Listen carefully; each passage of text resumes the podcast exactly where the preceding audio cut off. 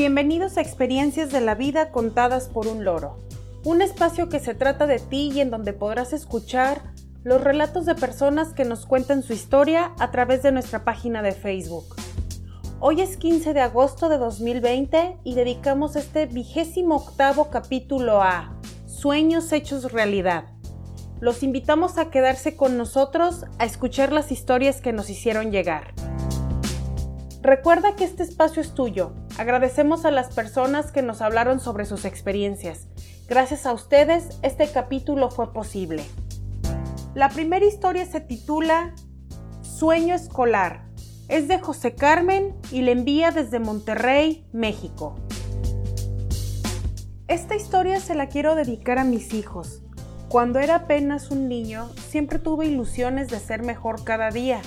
Veía que a pesar de las condiciones difíciles en las que vivíamos mi madre, mis abuelos y mis hermanos, había muchas áreas de oportunidad para mejorar nuestra situación. Eran los años 60 en los que nuestro país demostraba apenas un mínimo desarrollo. Y sí, es cierto, estaban las grandes ciudades, muy pocas por supuesto, que tenían una infraestructura laboral muy importante, pero no dejaba de ser precaria, más aún en el resto del país donde había mucha pobreza, como hoy, quizá.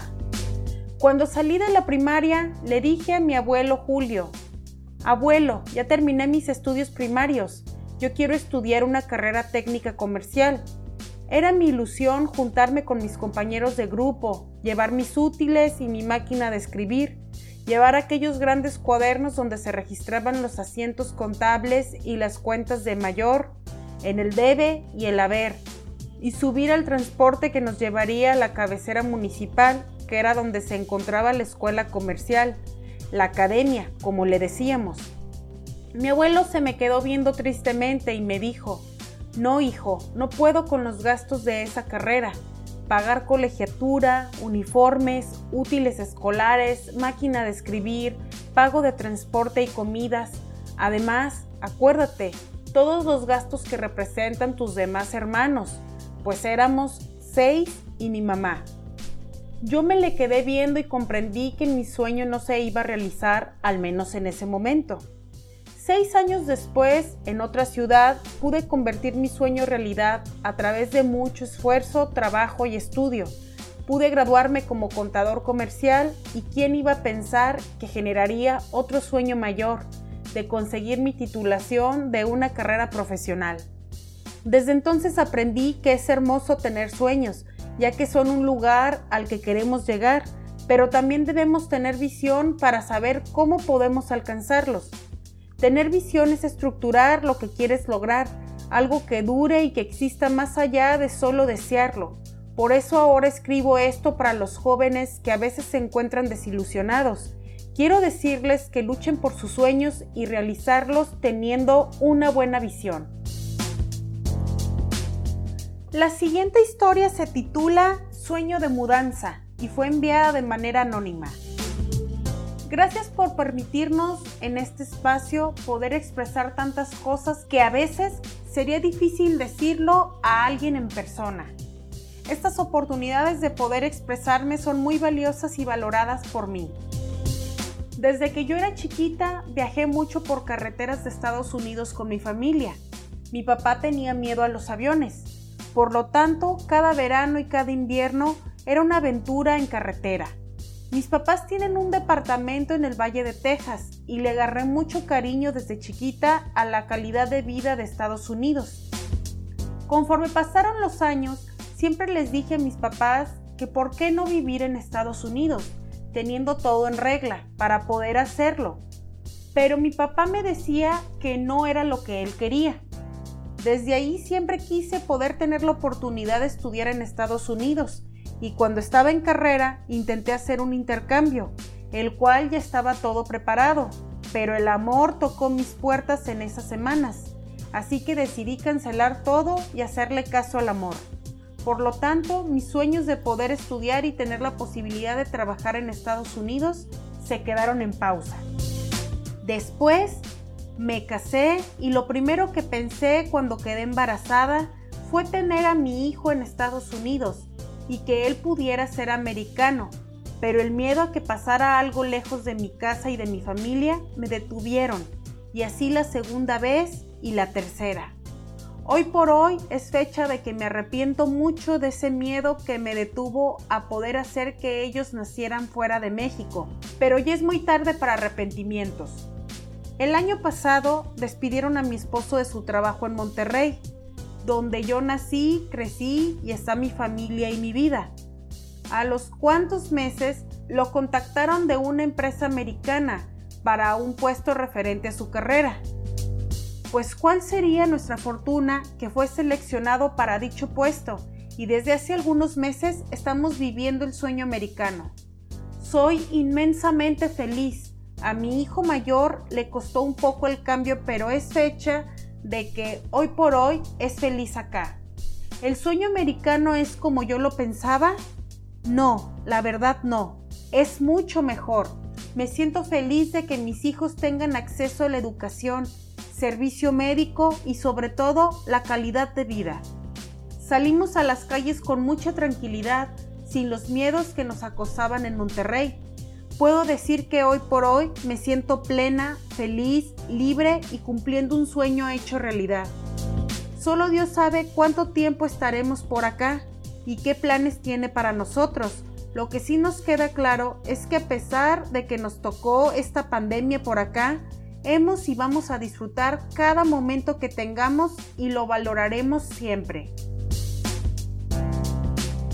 La siguiente historia se titula Sueño de conocer a mi cantante favorito.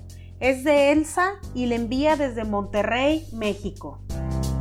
Mi sueño con Yair. Todo comenzó una tarde que me di cuenta que Yair vendría a Monterrey a una firma de autógrafos. Me apareció una publicación en Facebook que vendría el 6 de junio. Esto sucedió en el año 2016. Realmente lo veía como algo muy lejano, ya que iba a ser entre semana, y pues mi horario de trabajo no me lo iba a permitir. Aparte tenía que comprar el disco y en ese momento no tenía el dinero. Me sentí algo triste y le conté a mi amiga Iracema que había visto que vendría ya a ir y que yo quería ir, pero que no se podía. Yo ya me había hecho la idea de que no sucedería. Se llegó el día de la firma de autógrafos. Recuerdo que llegué a la oficina y a las 12 del día me marcó mi amiga Iracema y me dijo, tengo el dinero para comprar los discos, yo me puedo salir del trabajo. ¿Qué onda? ¿Nos vamos para allá? En ese momento una emoción se apoderó de mí y le dije, ahorita te marco, déjame ver qué puedo hacer aquí. Colgué y para mi suerte ese día estaba muy tranquilo en la oficina y apliqué la de vale más pedir perdón que permiso y solo avisé que iría a ver a un cliente y que no sabía si volvería más tarde. Salí del trabajo para dirigirme al centro comercial y en el camino le hablé a mi amiga y le dije toda emocionada, ya voy para allá, la firma comenzaría a las 3 de la tarde. Llegamos y para nuestra fortuna solo había 10 personas delante de nosotras. Estaba ahí y no lo podía creer. Por fin vería ya ir. Desde que comenzó en el programa de la academia me gustaba mucho. Llegó la hora, ya había mil gentes en el lugar. Me emocioné tanto al ver que llegaba todo mundo gritando y aventando besos hacia donde él se encontraba. Yo no creía que eso estuviera sucediendo. Fueron pasando una por una hasta que llegó mi turno. Estaba tan nerviosa, me temblaban las piernas. Llegó el momento de pasar. Lo abracé y de la emoción comencé a llorar. Él solo me sonrió y me dijo, Chula, ¿es la primera vez que nos vemos? Y yo le dije, sí, es que estoy muy emocionada. Y lo volví a abrazar. Me tomé unas cuantas fotos, firmó mi disco y me agradeció por haber ido. Me dio un beso en la mejilla y fue todo.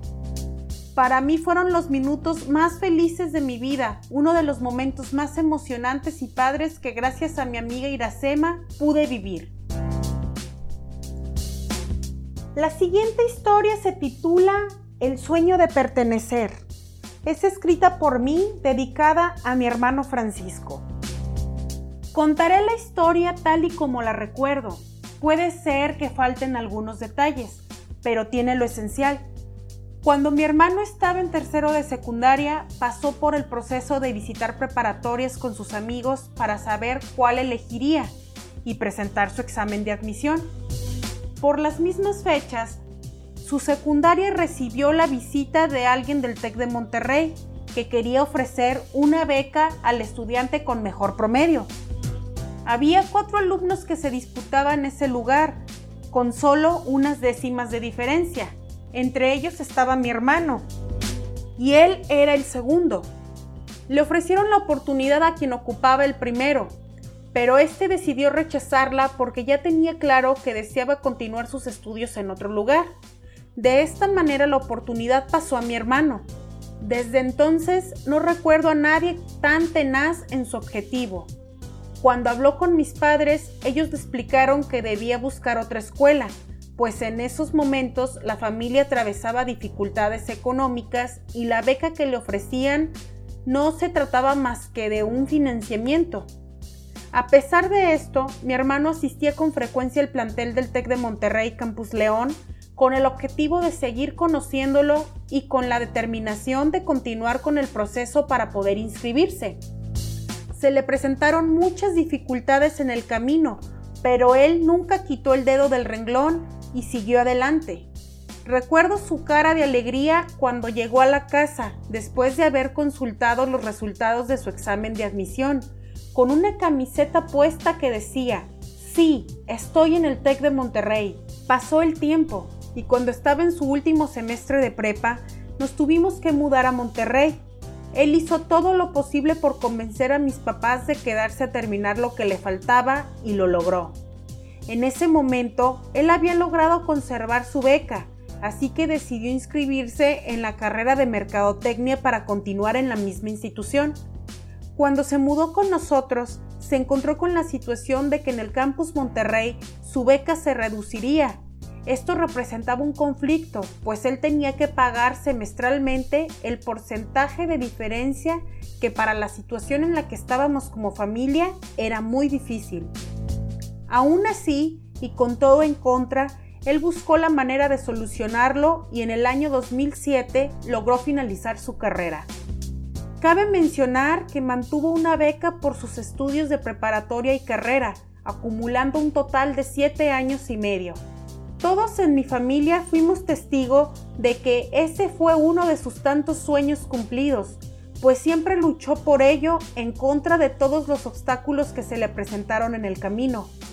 Él es y siempre será orgullosamente borrego del TEC de Monterrey. La última historia se titula El sueño de estudiar lejos y es mía. Por allá a finales del año 2012, que egresé de la carrera de psicología, yo deseaba vivir la experiencia de estudiar una maestría en el extranjero. Dediqué muchos meses a investigar lo que se necesitaba, ya que tendría que ser por medio de una beca o financiamiento. Supe que la especialidad de España, entre otras cosas, eran las humanidades y ciencias sociales, mi mero mole. Entonces comencé a investigar sobre los pasos a seguir.